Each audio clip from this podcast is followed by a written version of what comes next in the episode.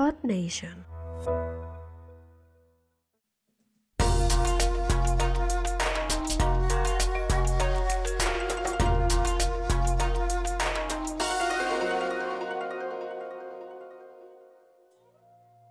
Konnichiwa Ninja, ¿qué tal estás? Bienvenido, bienvenida al podcast en el que te sigo contando la historia de mis profesiones y de mis estudios.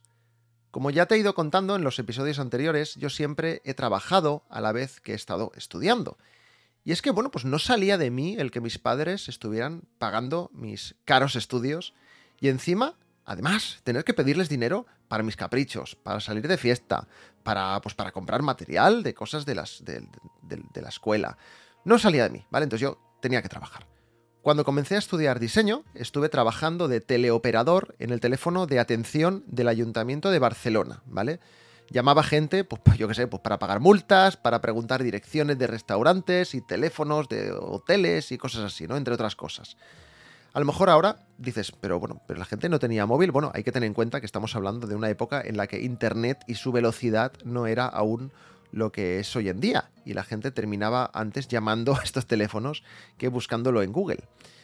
En este trabajo aprendí lo que era que alguien te metiera caña si no hacías bien tu trabajo. Y es que los jefes escuchaban las interacciones que teníamos con los ciudadanos que llamaban a este teléfono y a veces, bueno, pues te caía algún que otro rapapolvo. Aunque debo decir, eh, bueno, si tengo que contarte la verdad, que a mí en general me felicitaban, ¿eh? siempre he tenido buen don de gentes, he sabido hablar, he sabido atender bien a los clientes.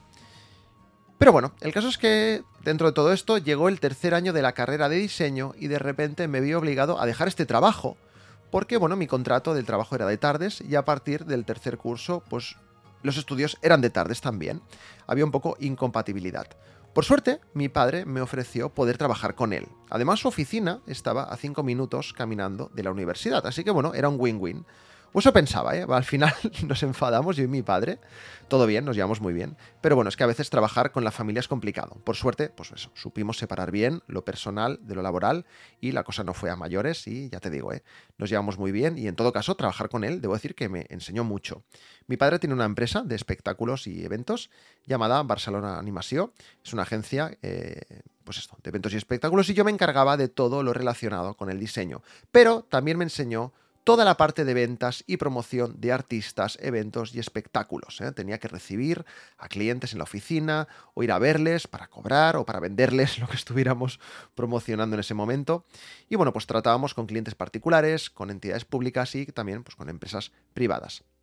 Esto es una movida que me enseñó a tratar con clientes cara a cara, lo que me ayudó mucho en un futuro y en lo que te contaré en el próximo episodio.